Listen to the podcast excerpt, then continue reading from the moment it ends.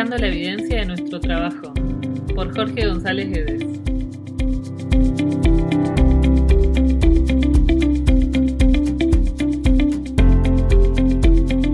Hola, ¿cómo les va? El invitado de hoy es médico egresado de la UBA con diploma de honor y especialista en pediatría y medicina del deporte.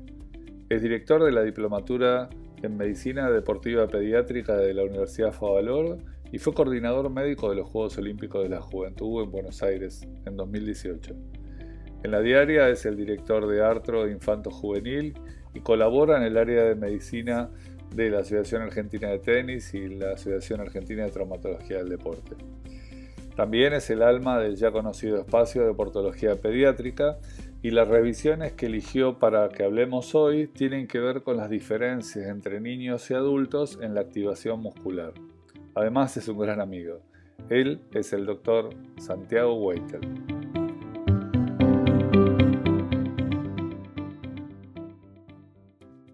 Hola Santi, ¿cómo te va? ¿Cómo anda Jorge? ¿Cómo anda eso? Bien, por suerte, acá despuntando un poco el vicio y por suerte enganchando amigos para charlar del tema que nos gusta. Bien, para los que nos escuchen, los podemos poner en, en situación que estamos en junio, día nublado, frío, en pandemia, ¿no? Ocho y media de la mañana, tempranito. Así que vamos a, vamos a ver qué sale de todo esto. No, muy bueno, sí, la verdad que, eh, pero estamos calentitos tomando unos mates, eh, así que siempre la excusa de, estas, de estos podcasts tienen que ver con actualizar un poco la, información, ver de la mirada de, de especialistas algunos puntos en cuestión y con Santi siempre conversamos y nos han reunido algunos temas que tienen que ver obviamente con el entrenamiento de niños y jóvenes. Y ya yo le pongo entrenamiento porque es por ahí lo, más cercano a todos, pero en realidad es, el desarrollo de la actividad física en niños y jóvenes. Eh, y siempre les doy a elegir un par de papers que nos guíen un poco en la charla. Y, esta vez, bueno, me, pasó dos papers que después yo voy a poner a disposición eh, traducidos y un poco, eh, si bien son muchos los temas, ¿por qué te llamaron la atención estos dos temas en particular o este, estos papers en particular? Bueno, a mí primero me llamó la atención que te los pasé ayer a la noche y los leíste en un rato cuando a mí me llevaron una semana cada uno. no, pero creo que, que está muy bueno porque Viste que acá somos, en, Argentina somos como muy binarios, ¿no? Que es el Boca River, Cantica, ¿viste? Y en, la, en todo lo que tiene que ver con entrenamiento, también hay como una grieta en donde están todo lo metabólico o todo lo neuromuscular, ¿no? Y parece que serían cosas que no, se tocan, cuando definitivamente sí lo hacen, ¿no? Y estos dos artículos me parecieron que si, bien son áridos, son un poco difíciles de leer, explican muy bien esto, ¿no? Entonces uno que tiene que ver con como más cómo es el perfil metabólico de los chicos y otro con lo que tiene que ver con la activación neuromuscular. Y me gustan mucho las comparaciones que hacen eh, con los adultos, ¿no? Entonces me parece que eh, es muy ilustrador, está buenísimo. Y es la avenida del medio, si, ¿viste? si lees los dos vas por la avenida del medio y entendés todo, ¿no? Sí, a mí me gusta, o sea, a mí me gusta leer mucho respecto de estas cosas eh, y, y, siempre me llama la atención, más que nada por haber tenido la experiencia y tener la experiencia cotidiana, por suerte, de seguir entrenando ahora más jóvenes que niños, pero he entrenado muchísimos años niños, eh, de, de, cuál es la, a dónde me tengo que parar para hacer esto. Eh, porque la intención fuera de lo docente, la intención humana que uno tiene es poder mejorar y ayudar en cierta manera a cumplir sueños de esos chicos que vienen con una expectativa. Eh, y ese ayudar a cumplir sueños no es solamente que no se aburran, sino hacer lo que realmente necesitan. Y sea en chicos o en adultos, entrenar es trabajar de una manera frecuente e intensa. Ahora, con el adulto por ahí uno puede pasarse de rosca a veces, no, no deberíamos, pero con el niño es muy complejo. Sí, con los chicos el, lema es que el, chico tiene que disfrutar, ¿no? Entonces, ese es la, digamos, el core del entrenamiento infantil infanto-juvenil, ¿no? cuando el chico no está disfrutando, por más que sea intenso, ¿eh? no, no, digo que no hay que exigir algunas cosas, pero eh, hay que respetar el, disfrute y yo hay una cosa que siempre comento, es que eh, a, mí me, me, toca muchas veces ver chicos fundamentalmente de algunos deportes que ahora están de moda el tema de las pretemporadas, ¿no? Entonces, ¿para qué una pretemporada? Pero bueno, suponete que, porque ¿cuál es la, acumulación de qué para el año si, no, si estamos en otro proceso? El, el, recorrido es otro, ¿no? Pero bueno, los veo a los chicos que llegan en, en, época de pretemporada al consultorio y chicos que estoy acostumbrado, viste, los pibes de, de alto rendimiento, separemos ahora. Una cosa es un chico, un deportista recreativo, otra cosa es un, pibe de deporte federado, digamos, y otro es elite, ¿no? Eh, un nadador, una gimnasta o un gimnasta de elite, eh, son pibes que tienen unos volúmenes y unas intensidades de entrenamiento altísimas, y, pero que además tienen unas características psicológicas, cognitivas diferentes al resto. ¿no? Son pibes que tienen un, no es que tienen un fuego, tienen un incendio adentro, ¿no? ¿no? Tienen una energía tremenda. Bueno, y son pibes que esto, que te transmiten eso. Y de repente los veo en época pretemporada que están completamente como, viste, abúlicos, apáticos, que no sonríen. Y digo, ¿qué pasa con este pibe que era un petardo hace dos meses y ahora está destrozado eh, de que lo ves en la cara, ¿no? Eh, y les pregunto, y lo primero que le pregunto es si eh, está, estás bien, te pasa algo, y me dicen, estoy cansado, no puedo más, ¿no? Entonces, eso se aleja del precepto central del deporte infanto-juvenil, que es la, felicidad, digamos, el, disfrute. Claro. Acá, como, como, eje un poco eh, uno de estos estudios, el primero que leí, que dice, los niños exhiben un perfil de fatiga neuromuscular más comparable al de los atletas de resistencia que los adultos no entrenados hicieron como una, prueba, con, siempre hacen alguna prueba de un ejercicio, eh, en donde trataron de fatigar a adultos no entrenados, a, atletas de resistencia y a jóvenes o, a, jóvenes prepuber, aclara. Eh, una de las cosas que siempre me llama en comparación a todos los papers que vengo leyendo, el año pasado tuve la suerte de, preparar un curso de repensar lo que yo veo de la educación física y me llevó a leer muchísimo. Eh, siempre las comparaciones vienen en los papers de la mano, obviamente, de algún ejercicio en particular, una forma en particular, y que en cierta manera lo llevan al agotamiento, eh, al agotamiento, punto. Eh, tiene que ver esto un poco con lo que hablaste recién respecto del disfrute, y que es difícil, obviamente hay algunas poblaciones que necesitamos, algunos necesitan hacer este tipo de estudios para darse cuenta de algunas cosas, pero no es mejor pararnos dentro de estudiar mejor los procesos de desarrollo biológico y no irnos a estas referencias que tienen que ver con tal o cual ejercicio en particular, que a veces no nos llenan o nos llegan al, al, al contexto que nosotros tenemos todos los días.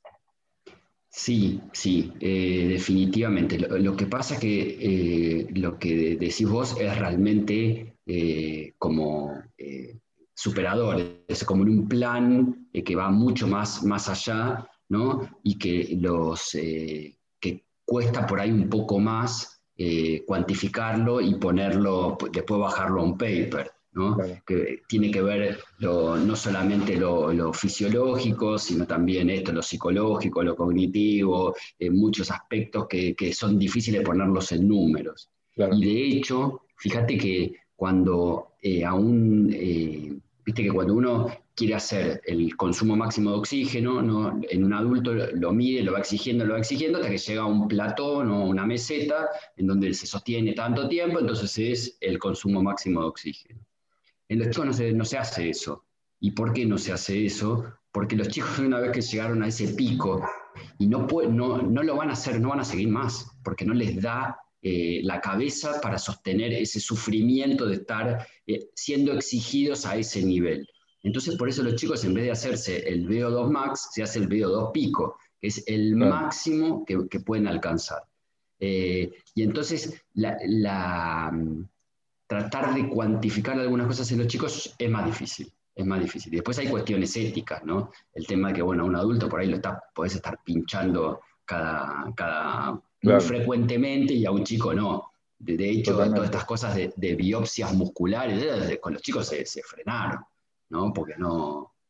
Eh, sí, mismo lo que me llevó a pensar el, primer estudio, que después incluso, eh, no sé si me lo pasaste a propósito sin querer, creo que a propósito, el segundo estudio es como que toma referencia a ese primer estudio o toma alguna consideración crítica o no crítica, pero yo siempre me pregunto que estas comparaciones permanentemente hacen referencia a niños, jóvenes y adultos eh, y los comparan, pero muchas veces, y yo trato de buscarlo eso, no consideran el fenómeno de la adaptación aguda y crónica, que en general eh, es obviamente muy diferente en ambos o en los, esos tres grupos considerados. Porque en el primero, por ejemplo, en, los niños y jóvenes, la adaptación aguda es, casi permanente porque eh, está ávido de nuevas experiencias y, propuestas, desde lo corporal, desde lo biológico, y tiene un sistema preparado para adaptarse permanentemente. En el atleta entrenado también, porque el atleta entrenado, la intensidad y la frecuencia de su trabajo hace de que su sistema biológico esté preparado para decir, a ver qué locura se le ocurre a este tipo otra vez y poder adaptarme otra vez. Y obviamente la pérdida grande y el que no tiene adaptado ese mecanismo agudo es el sedentario. Entonces, si yo comparo estos tres aspectos, como dice el primer paper, indudablemente no estoy considerando esas adaptaciones agudas y crónicas, sino que simplemente eh, eh, estoy haciendo un muestreo, pero tengo que pararme en algún lugar para analizarlo. ¿no? Sí, sí, definitivamente. Y aparte, viste que, eh, bueno, hay mucha discusión si el, el, VO2 se puede mejorar en prepúberes, ¿no? Hay bastante discusión, si entrenando lo puedes mejorar o no. Y si vos vas a la ecuación de, de Fick, que es la ecuación como madre de la, de la medicina deportiva, de la resistencia, ¿no? Eh, con donde el volumen minuto, eh, el, el, consumo, digamos, el consumo es igual al volumen minuto por la diferencia arteriovenosa de oxígeno. Y el volumen minuto a su vez depende del volumen sistólico y de la frecuencia cardíaca. Bueno, en un chico, si viste que dicen, bueno, entrenábamos durante dos, meses a un chico en tal prueba, y vimos que mejoró tal cosa. ¿no? El volumen sistólico no puede mejorar, porque si en dos meses el, tamaño del corazón no, no puede cambiar. No varía. No varía. La frecuencia cardíaca eh, los chicos trabajan a frecuencias cardíacas muy altas, o sea que modificar eso es difícil. La diferencia arteriovenosa de oxígeno, que si no hay eh, hipertrofia muscular y eh, si no tenemos el sustrato hormonal para mejorar eso, tampoco va a cambiar. Este, entonces, ¿qué es lo que mejora? ¿Cómo hicieron que si no me, ninguna de las variables estas de la ecuación de Fick pueden, se, pueden ser modificadas en el corto tiempo? ¿Cómo lograron que este chico que eh, empezó a entrenarse y lo hizo durante dos meses nada más y mejore el consumo?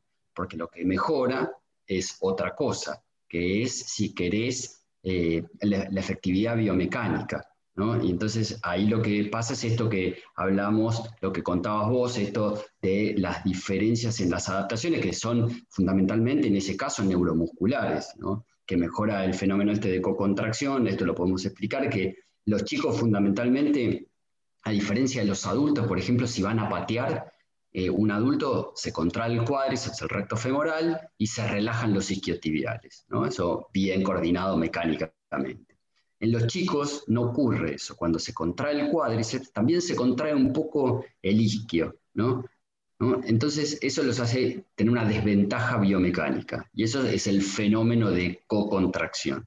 Bueno, cuando un chico empieza a entrenar, empieza a mejorar estos aspectos, así también como el reclutamiento y la sincronización de las unidades motoras. Entonces, en ese periodo de dos meses que yo contaba antes, lo que pasa es esto, que mejora eso neuromuscular.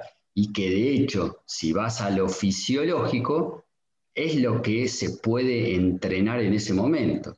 Uno tiene que, uno, lo, que sabe que, digamos, el cerebro es uno de los primeros tejidos que madura eh, en el chico, antes que lo músculo esquelético y antes que lo gonadal sexual.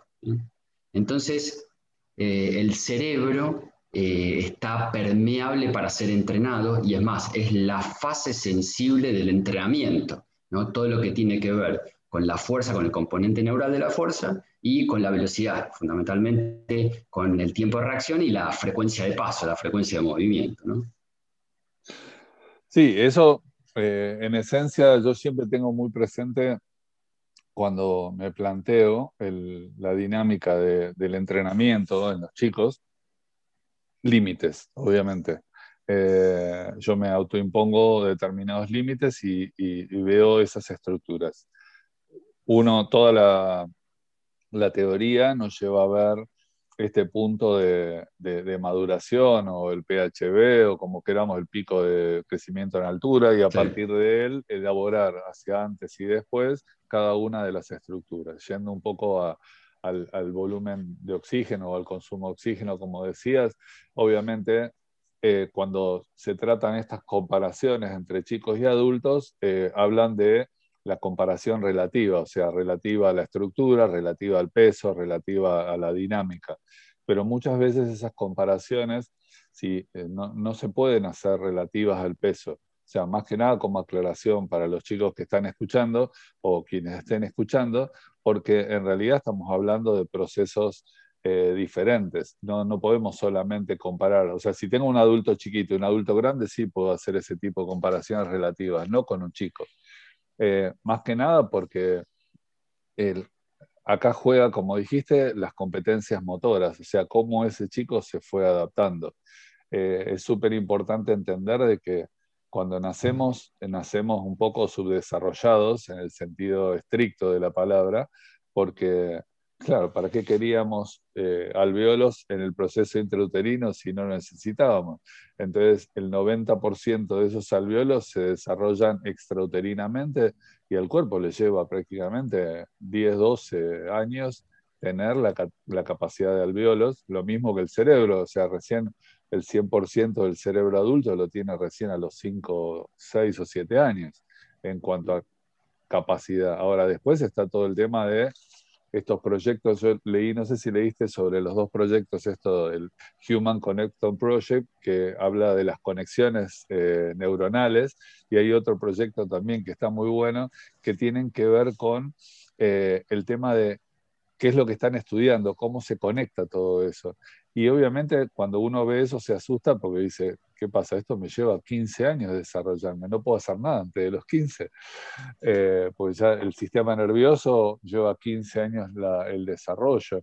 Entonces, si bien uno podría pensar, después de yo asustarlo con todos estos datos, es que uno tiene que ir en una progresividad mayor, tiene que ir mucho antes, estaría bueno entender bien cuál es el proceso de plasticidad del cerebro, cuándo ese chico está mejor preparado para el desarrollo y cuáles son las valencias físicas, llámese velocidad, fuerza, resistencia, eh, cuándo tenemos que hacer los picos. Entonces, eso nos lleva a estas ventanas de oportunidad que según lo que dice la teoría, no son reversibles. O sea, si nosotros nos perdemos una de esas ventanas de oportunidad, estamos fritos con los chicos, ¿no? Bueno, sí, la, evidencia eh, es así, ¿no? Que eh, se postula hace mucho tiempo que eh, si uno no entrena lo que tiene que entrenar en el momento adecuado, por ahí ese, ese deportista no llega a su potencial, ¿no? A su máximo potencial. Entonces hay que conocer bien cuándo entrenar cada una de las cuestiones condicionales y coordinativas, ¿no? Y, pensar en su máximo desarrollo y eh, no hacer cosas para que, para no lograr, para que no se ocurra esto también. Eh, y, por otro lado, no subestimar a los chicos. ¿no? Hay, Viste que, por ejemplo, en el mundo del rugby hay una característica que viene de años, que los chicos hasta los 15 años, hasta M14 son nenes y en el M15 son pumas. Entonces pasan de no haber entrenado, sí, de no haber entrenado nada físico, porque corren un poquito nada más y después es todo juego, técnico-táctico. Y a los 15 años empiezan con el push and pull y con, ¿viste? con el, contraste con esto. Y decís, bueno, todo lo, lo anterior, ¿por qué no se aprovechó? Si, tenés miedo de, lo que tiene que ver con el entrenamiento de la fuerza, por lo menos cuestiones técnicas. Cuando llegan a los 15 años, sepan levantar una barra, que sepan hacer una estocada, que sepan hacer una sentadilla, ¿no? que tengan adquiridos ni, ni siquiera, digamos, obviemos el tema de habilidades motoras básicas que eh, supuestamente lo tienen, pero los patrones básicos de movimiento, algo que después te permita construir. Entonces, esos pibes eh, se perdieron oportunidades eh, increíbles para enchufar los cables que tenían que enchufar en el momento adecuado. Y eh, puede, puede ser que ese deportista que iba a ser muy bueno no llegue a ser el, muy bueno. Y en un deporte cíclico es una cosa, en un deporte acíclico es otra cosa, en un deporte individual es una cosa y en un deporte de conjunto es otra. Sí, yo o sea, yo, para el que no me conoce físicamente, mido casi 1,90 eh, y hoy peso 90 kilos, pero cuando yo empecé a remar, eh, hice múltiples deportes, como hijo de profe y, aparte inquieto, hice muchos deportes, pero yo mido a esta altura desde los 12. Eh, entonces, 1,85, 1,90, ya a los 12 tenía esta altura. Entonces, eh, todo esto que comentábamos y, me he dedicado un poco a esto porque uno en general dice, cuando uno tiene un problema, hace un curso, yo me dediqué a esto, pero yo mm. lo viví en, la secundaria, yo cuando llegué a remar a los 14 al Club Marina, claro, con esta altura, aunque 70 kilos, me pusieron a remar un tipo de 20 por mi palanca. Eh, entonces me daban todo tipo de vitaminas del colegio, me decían como que era falopero, porque el primer recreo tomaba bicineral, el segundo cadón, el tercero polper, o sea, todos los recreos tomaba algo para ver si me reestructuraba un poco de la paliza que nos daban en entrenamiento. Claro. Entonces esto que, que mencionabas respecto, hoy, hoy se habla mucho de, de, como de edad relativa, biobanding, edad de entrenamiento. Eh, ayer eh, me tocó empezar a trabajar con patín artístico y le preguntábamos a todas nenas que tenían la que más grande, había dos de 20, pero la más grande tenía 15, cuánto hacía que patinaban, y patinaban de los 5, de los 6, de alguna de los 4. O sea, la edad de entrenamiento era increíble, eh, la cantidad de edad, pero ahora la edad de desarrollo de ese deporte está en los 18 o 20 años. O sea, llega a 18 o 20 años con por ahí 15 años de práctica, eh, de práctica, como yo digo, deliberada, o sea, enganchadas con el modelo, eh, pero a mí me pasó de tener una sobrecarga impresionante a esa edad, y yo a los 18 años, 19, tenía la cabeza explotada, siendo que mi deporte, por ejemplo, el remo, la edad de desarrollo son los 28. Claro. si yo empecé a los 12, eh, pues, hubiera llegado a los 28 si hubiera llegado, no llegué, eh, con una, una, carga tan importante, y entonces lo social, lo, geográfico, lo cultural, eh, inciden fuertemente en toda esta estructura. Sí, definitivamente. Bueno, y eso es, nosotros es, eh, yo es un problema que, vivo a diario en el consultorio, y si vas a patín, eh, yo el otro día, por ejemplo, vi dos chicas de patín, ¿no? que venían con dolores de rodilla, ¿no? con lo que se llama una gonalgia. ¿no? Y, este, y bueno, lo primero que le pregunto, ¿qué deporte haces? Patín artístico, contame cómo entrenas. Y entrenaban entre 6 y 8 horas por día, 6 a 8 horas por día, ¿eh? de lunes a sábado. Bien, y, le digo, ah, un montón, ¿no? Pues convengamos, te voy a decir una estupidez, ¿no? Pero eh, convengamos que en el patín está el cuerpo de la nena y el patín, ¿no? Que el patín pesa 2 kilos y medio, 3, no sé cuánto pesa, está ahí más o menos, ¿no? Entonces es ese peso extra que tiene para todos los gestos deportivos. Entonces yo le dije, bueno, le duele la rodilla Y antes de revisarla, le dije, hace por favor una, estocada, ¿no? y toda la, rodilla completamente pasada, que pasaba la, línea de los pies. Eh, bueno, eh, vos, ya lo sabés, pero la gente no, yo aprendí de, evaluaciones un montón con vos, ¿no? todo lo que tiene que las evaluaciones un poco más funcionales. Le dije que haga una sentadilla, mal control de la zona media, eh, un descenso completamente desbalanceado, también con las rodillas completamente para adelante, ¿no?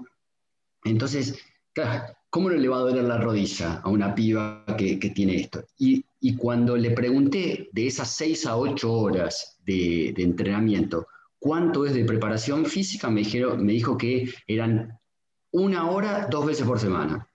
O sea, los martes y jueves entrenaban una hora de físico. Bueno, entonces, claro, por supuesto que va, a tener un montón de problemas. Pero no, yo lo que le decía, no solamente hace mal el, gesto de la sentadilla, de la estocada, sino que seguramente esto se traslada al patín, porque si no tiene la fuerza ¿no? necesaria o la, condición para hacer el buen gesto, seguramente esto se replica en, el gesto técnico, y esto es lo que trae la lesión después. Es como que hay toda una fijación en cuanto a todo el, planteo popular de, la evidencia sobre buscar eh, el rendimiento en ejercicios. Eh, eh, entonces, ¿qué es lo que pasa? Nosotros, el paper leo y me dice que hizo tal ejercicio isométrico, isotónico, consciente, lo que sea de ejercicio, entonces yo voy a buscar por ese lado, cuando en realidad la formación motriz eh, muchas veces requiere de otros, otros incentivos, otros estímulos, otras dinámicas. respecto de lo que me decís, sí, es cierto, e incluso ellas les debe pasar como como he pasado a mí que, y a mis compañeros de remo, que nosotros teníamos todos los días entrenado. En donde más o menos empezás a andar bien, te dicen que vengas todos los días. Entonces nosotros ya a los 15 yo iba por ahí dos veces por día, todos los días. Lo gracioso es lo que hacíamos en el tiempo libre. Eh, nos subíamos a un bote de paseo y íbamos a remar también. Entonces las nenas con el patín, yo me imagino lo mismo. Están en la práctica deliberada del entrenamiento más en el tiempo libre, subidas a un patín jugando. Eh, o sea, muchas de las horas no contadas dentro del entrenamiento que inciden en eso, tienen un poco que ver también con lo que hablábamos antes de esta fatiga. Eh, de hecho, en un podcast anterior hablábamos con Martín McKay respecto de la fatiga implícita que, tiene el deporte y que indudablemente en los chicos eh, es súper importante. Hay muchos modelos, el más conocido es el de Lloyd y Oliver del modelo de desarrollo atlético y, muchos se atan de esto, cuando en realidad hay modelos mucho más eh, coherentes, para mí al menos. Eh, que consideran todo lo que tiene que ver más que nada con lo que vos también dijiste, que es el esquema corporal, el, desarrollo del sistema neuromuscular, que creo que, es lo que prima en, el entrenamiento. Sí, definitivamente. Y mira, yo te cuento una experiencia, eh, esto yo veo ahora lo del bio, bio banding, ¿no? Como que se están descubrieron la pólvora, ¿no? Que hay en los últimos cinco años empezaron a salir todos estos artículos que en Inglaterra, que en el fútbol, que en el rugby están haciendo eso mira, yo trabajé varios años en, fútbol, en el fútbol formativo de Banfield, en un momento eh, magistral de Banfield, donde estaba Ramiro Logercio como coordinador de preparación física, Sergio Derreche en la coordinación médica.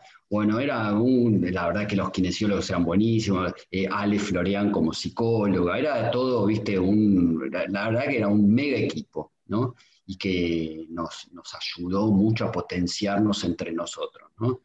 Y, Ramiro, que es un tipo súper piola y abierto, eh, me escuchaba a mí las cosas que yo le decía en cuanto a maduración de los chicos. Entonces, lo que hicimos, agarramos y hicimos prenovena, novena y octava, que vendría a ser como entre los 11, 12 y los 14, eh, los hicimos entrenar la parte física, no lo técnico-táctico, lo físico por estatus madurativo. Entonces hacíamos Tanner 1 y 2 por un lado, 3 y 4 por el otro, 5 por el otro. Entonces, eh, empezamos a ver que teníamos unos beneficios tremendos, porque los chicos, esto, pasaba esto, de las adaptaciones que estás diciendo vos, y por otro lado, empezamos a reducir el número de, lesiones, y fundamentalmente, viste, los chicos, cuando se produce el PHB, el pico de crecimiento en altura, crecen primero los huesos y los músculos quedan como tensionados de, las inserciones, ¿no? y empiezan a aparecer lo que se llaman las apofisitis por tracción, ¿no? el famoso Ocus Later, enfermedad de Sever, ¿no? Cindy Larsen y Johansson. ¿no? Y cuando vimos que los chicos entrenaban lo que tenían que entrenar con el grupo etario de, referencia, de, acorde a sus posibilidades estructurales y funcionales, disminuimos las lesiones también. ¿no? Entonces, eh, fue una cosa que que no hace ni siquiera falta recursos eh, económicos, ¿no? Es eh, pensar un poco cómo organizarlo. Y fue un golazo, fue un golazo, fue una gran experiencia y te estoy hablando de hace, 14 años atrás.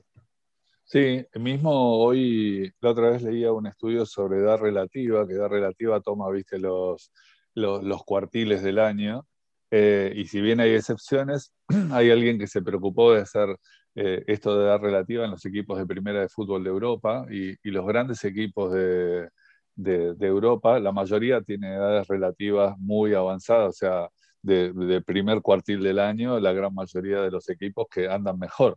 Eh, en la misma estructura de edad, está bueno. Eh, es, es, simple, como vos decís, de hecho hay una universidad en Canadá que sacó una propuesta en donde con talla parado y talla sentado, más la mm. fecha de evaluación, te dan dónde está parado el chico y a partir de eso poder calcularlo. O sea, respecto del cálculo está bueno, lo podemos orientar. Se nos hace difícil en la práctica los profes, eh, que por ahí somos nosotros solos con un grupo de 30, 40 pibes, eh, dividir esas estructuras. Podemos tomarnos el trabajo, siempre tenemos dos, tres grupos de referencia dentro del mismo grupo, y mm. dentro de una misma propuesta podemos regular en intensidad y en, propuesta la actividad. Lo que pasa es que con los chicos se hace difícil dentro de lo social decir, che, eh, ¿por qué no, no, hago eso que está haciendo mi compañero?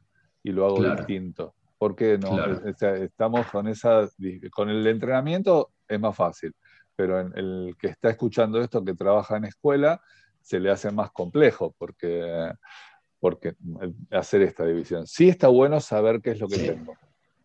Sí, no, bueno, eh, para esto definitivamente eh, necesitamos el equipo multidisciplinario, ¿no? Sí. E, en este caso, por lo menos, el, profe, el técnico y el médico, ¿no? Que el médico determinará el estadio TAN, el estatus madurativo y, apoyará al, profe y, al director técnico para armar los, los equipos, ¿no? Los, los, mm. grupos, digamos. Eh, pero yo te cuento que ahí nosotros en Banfield, por ejemplo, eh, había un PF por, categoría, no es que había, no, está el PF, el ayudante del PF, no. Entonces lo que hacíamos es dividíamos a, los tres grupos con los tres eh, PF que teníamos, ¿no? Entonces ahí eh, usaba, era como, Ramiro para eso era súper piola y, y, le da una vuelta de tuerca muy interesante a la que era la logística. Y a los chicos, si les explicas, entienden. En general entienden. Ahora, si estamos hablando de escuelita, es más difícil. Es más difícil, porque escuelita deportiva es otra cosa. Yo tengo un hijo que juega al fútbol en deporte federado y no tiene ni preparador físico. Claro. Entonces, si no tenés ni P, o sea, es el, técnico que hace todo. Que en la, si tenés suerte, de profesor eh, nacional de educación física, si tenés suerte.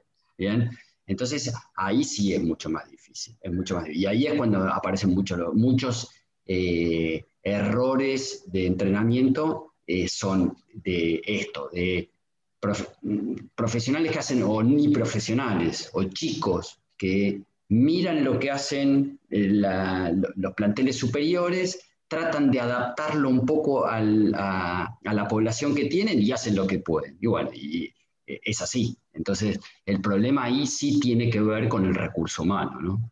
Sí, a mí me llamó mucho la atención eh, en un determinado momento de mi carrera el que muchos profesionales, que yo, por poner un ejemplo, eh, que eran del alto, alto o altísimo rendimiento, como Pitera, eh, o, mismo los de fútbol tan reconocidos, que, algunos son profes de educación física, hayan vuelto al desarrollo y a, estas edades de hablar de maduración, de crecimiento, de desarrollo. Eh, entonces, un poco a mí también me llevó esa práctica a decir, bueno, ¿por qué están mirando esto? Y, y, me lo llevaba por delante en cada entrenamiento.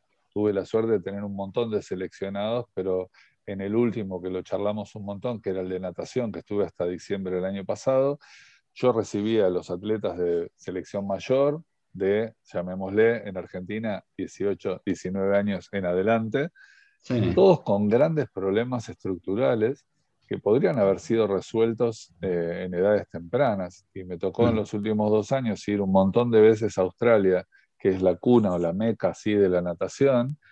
Y claro, ahí entender por qué ellos quizás no tienen esas problemáticas, porque tienen un manejo tan plural de ese esquema motor en la natación desde edades muy tempranas, que el chico ya entiende desde lo preventivo cómo empezar a trabajar sin ni siquiera haber tocado el tema. O sea, ya la forma de, realizar la clase en sí es preventiva y no apuran los procesos. Eso es lo que yo he visto. Bueno, lo que pasa que eh, eh, justo tocaste como la meca, ¿no? Eh, Australia. Pero acá en Argentina no, tenemos ni siquiera centros de mediano rendimiento, no, no hay centros de deporte federado. Entonces, bueno, es imposible. O sea, es el cenar o el abismo, ¿viste? Entonces, eh, es muy difícil eso. Es, realmente complicado. Y yo te, mira, te voy a dar otro, ejemplo. Ah, eh, esta semana vi una chica nadadora eh, federada que entrena cuatro horas, seis veces por semana, 24 horas semanales, ¿no? Que hace físico, muy, eh, muy bien seguida la piba, ¿eh?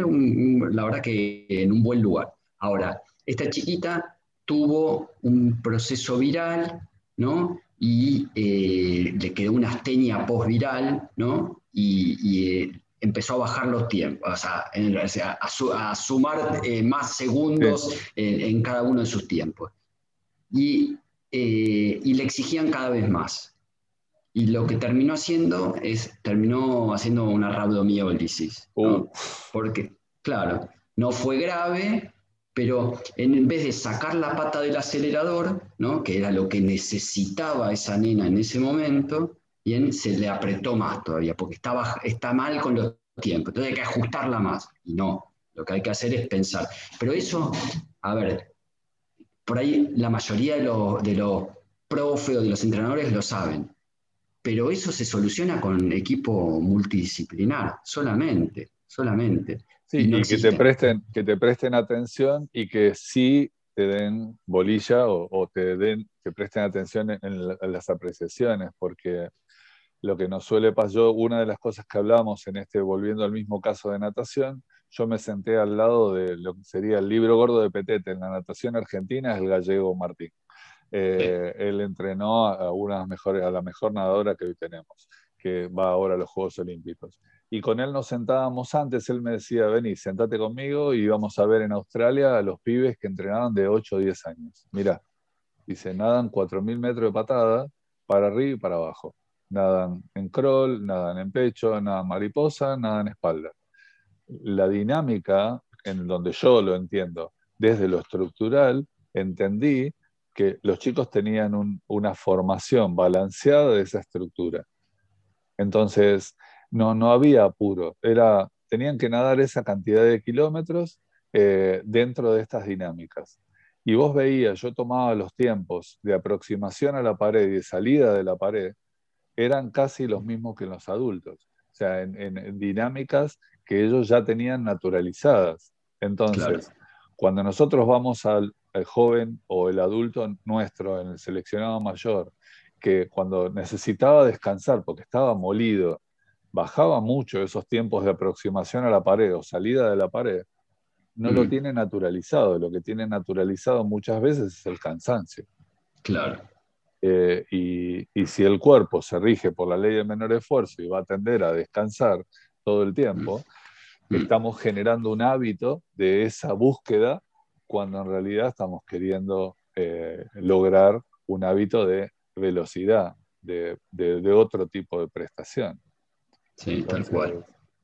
Eh, ahí lo que yo lo que, lo que creo que es muy importante que hay que usar, viste, nada, cada uno sabe qué metodología va a usar para, para entender qué le está pasando en cuanto a rendimiento, fatiga eh, y nivel de, competencia, digamos, de competencia, de posibilidad de hacer eh, de su atleta. O sea, o usar la escala de Bohr o usar eh, algo que te permita. Eh, yo particularmente en eso, en los chicos nos cuesta más un poco andar pinchándolos mucho para sacarle sangre, ¿no? lo, hacemos con cierto, con, cierto temor y con, solamente en casos de necesidad extrema repetimos, digamos.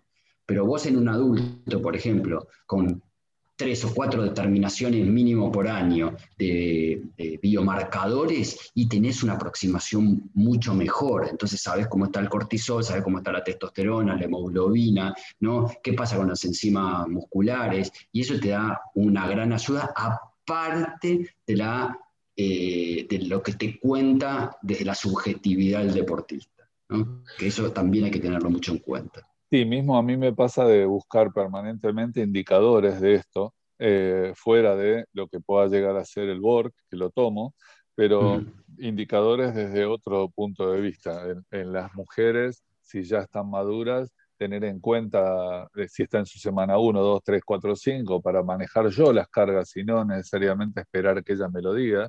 Por ahí con, con, con, las nenas eh, prepúberes o puber se me hace más difícil, pero yo pido permiso a las mamás y a los papás respecto de esto, y, y las nenas a veces por pudor, en vez de decirme, Jorge, estoy en esta semana, ya saben, van, me lo anotan en el cuaderno, me ponen una marca que ya saben, ellas eligen cuál es, como jugando yo elijo, entonces saben que yo, si ellas se sienten mal, fuera de estar en una u otra semana, ellas ya saben que yo les saco una repetición, les saco una serie, entonces ante el grupo no queda en evidencia, pero yo cumplo con la, con la dinámica de bajar eso, porque la verdad que nos damos cuenta de esa dinámica de cargas.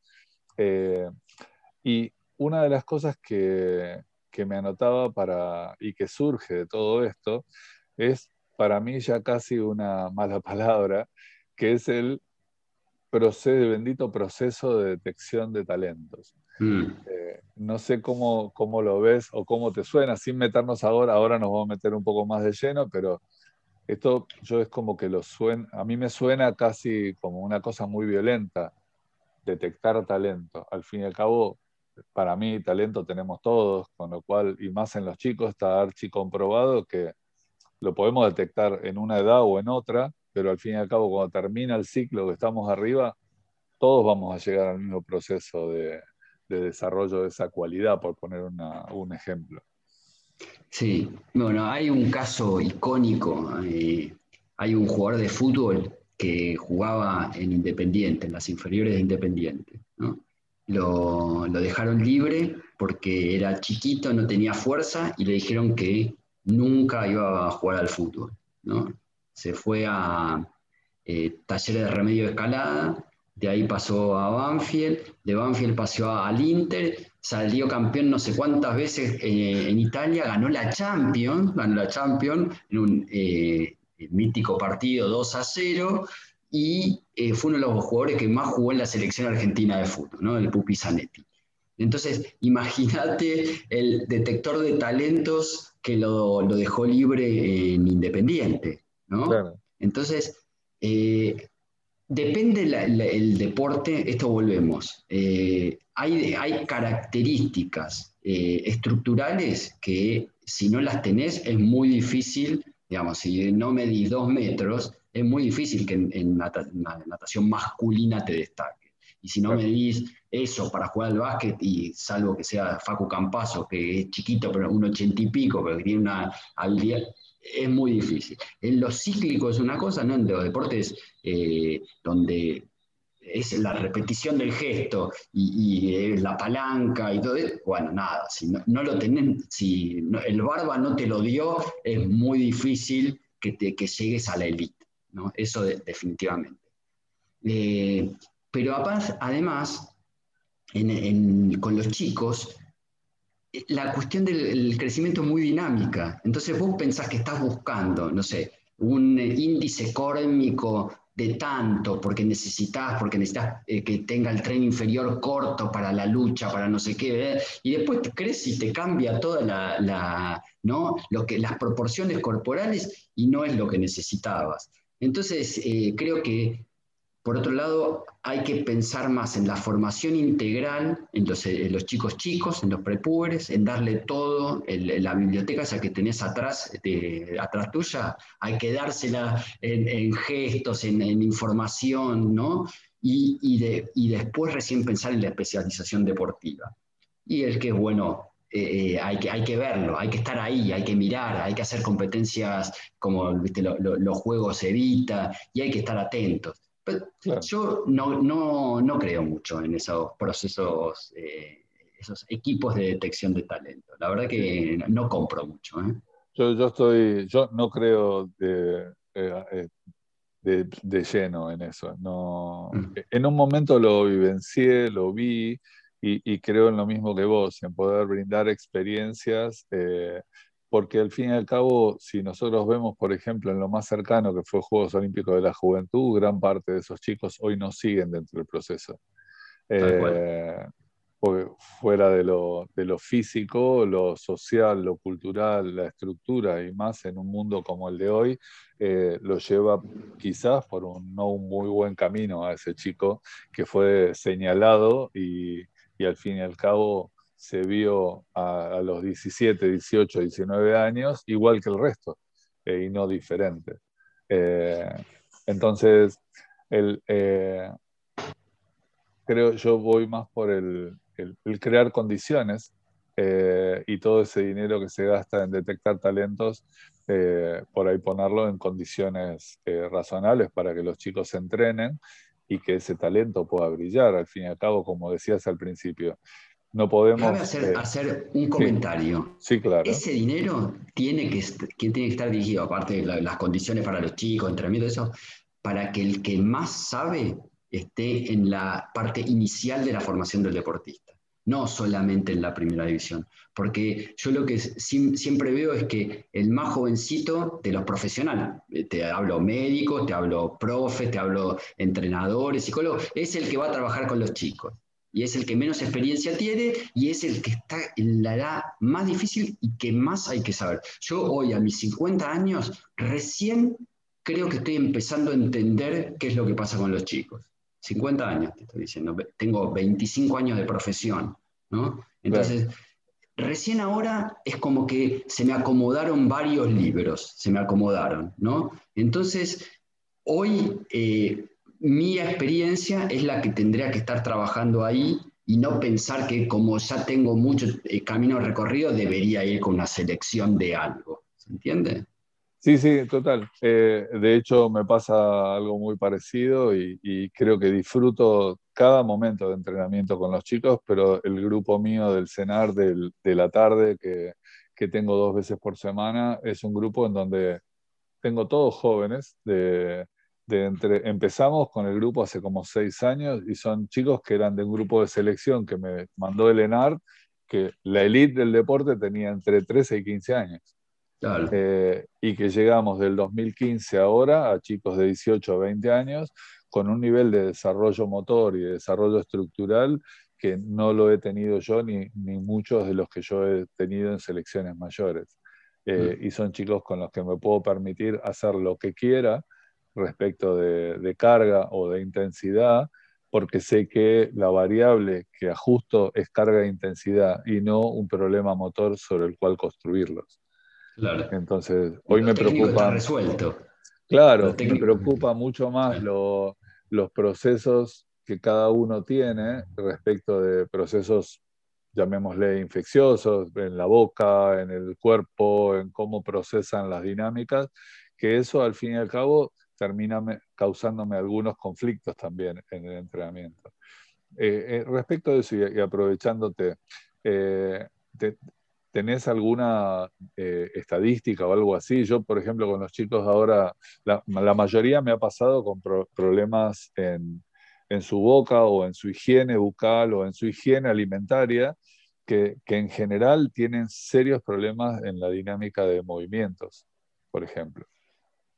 Sí, eh, bueno, yo una de las cosas con, em, las que me, yo cuando hablo con un chico, eh, cuando te contaba antes lo de la patinadora, le pregunto esto todo lo que tiene que ver con el entrenamiento y después voy a la parte de anamnesis eh, de hábitos. Y los hábitos son realmente muy deficientes. la alimentación, hay muchos chicos con una selectividad espantosa pero después además con muy mal estructurada la comida. O sea, ayer eh, creo que era que hablaba con un chico que hace gimnasia artística, eh, un pibe de 14 años, eh, entrena 6 horas, 5 y 6 horas, y en esas 5 o 6 horas no come. Uf. Entonces digo, ¿cómo? y este chico está en un, en un REDS, en el déficit energético relativo asociado a los deportes. Y es un pibe que tiene un estatus madurativo eh, perdón, un desarrollo sexual mayor que lo que se condice con su eh, edad esquelética, ¿no? Y ese pibe le está faltando puchero, ¿no? Le faltan eh, calorías. Entonces yo voy mucho a eso, a lo que tiene que ver con la alimentación. El descanso es otra, ¿no?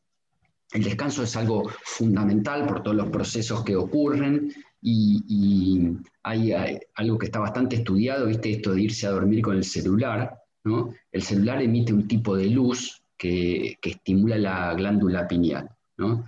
Y la glándula pineal es quien, quien, libera melatonina para que se estructure bien el sueño, ¿no?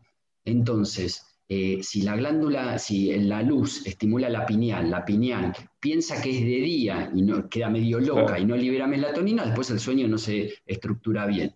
Y, si no se estructura bien el sueño, no se libera hormona de crecimiento. Ergo, el chico puede llegar a tener un problema en el crecimiento por el abuso del celular antes de ir a dormir. Entonces, esta higiene del sueño también es fundamental para que un chico consiga todos los procesos que necesita para, recuperarse del entrenamiento, del día, del colegio, etcétera, etcétera. Sí, está, claro, está buenísimo. Yo incluso Ahora en el verano me saqué con el tema del, cerebro y compré casi 14 libros de todo ese tipo de cosas y me puse a leer de todo.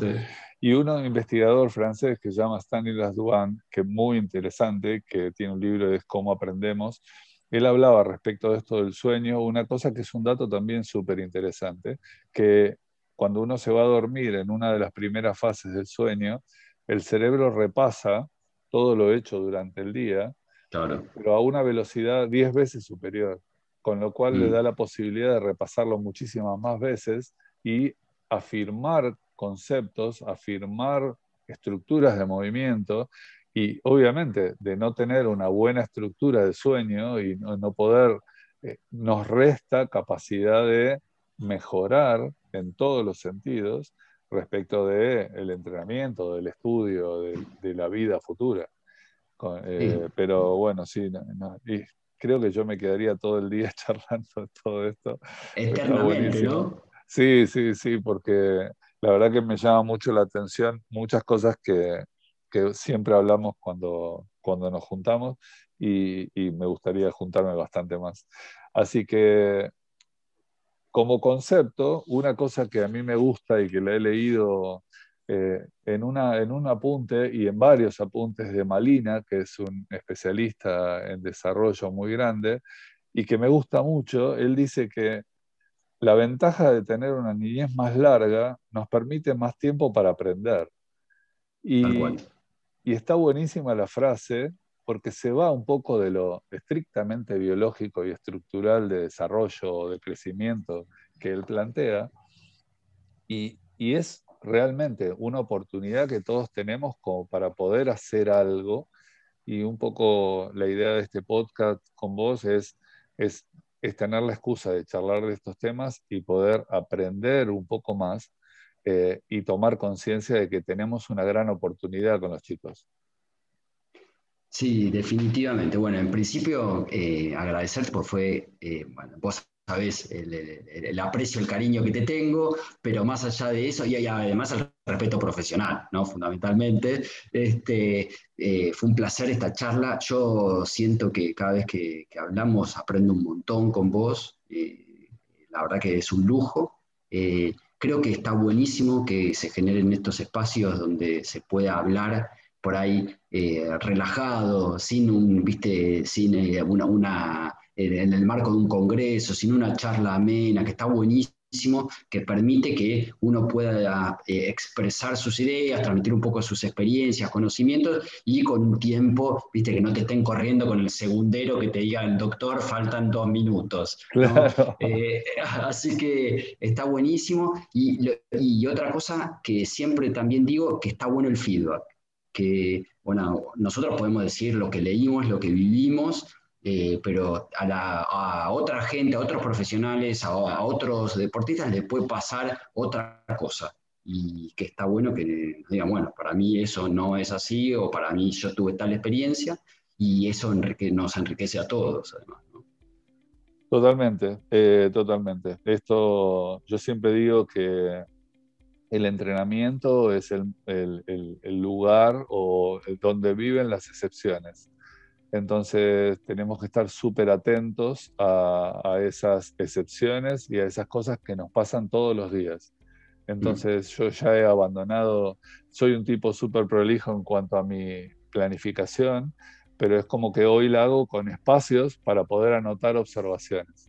Y creo que gran parte de lo que podemos escuchar en charlas como esta o, o en lo que podamos leer son parte de esas excepciones que tenemos que estar atentos eh, en cada día de entrenamiento. Así que de corazón mil gracias por la posibilidad de, charlar y aprender eh, y espero que lo hayan disfrutado como yo todos ustedes. Bueno, un abrazo muy grande para todos y gracias Jorge. Gracias.